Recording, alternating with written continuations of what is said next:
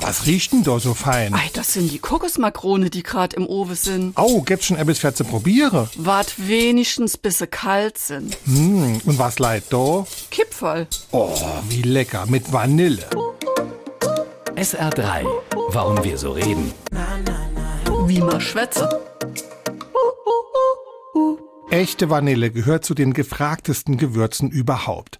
Gewonnen werden die Schoten aus der Vanilleorchidee und zwar in einem langen, zeitintensiven Prozess, weshalb echte Vanille auch so teuer ist.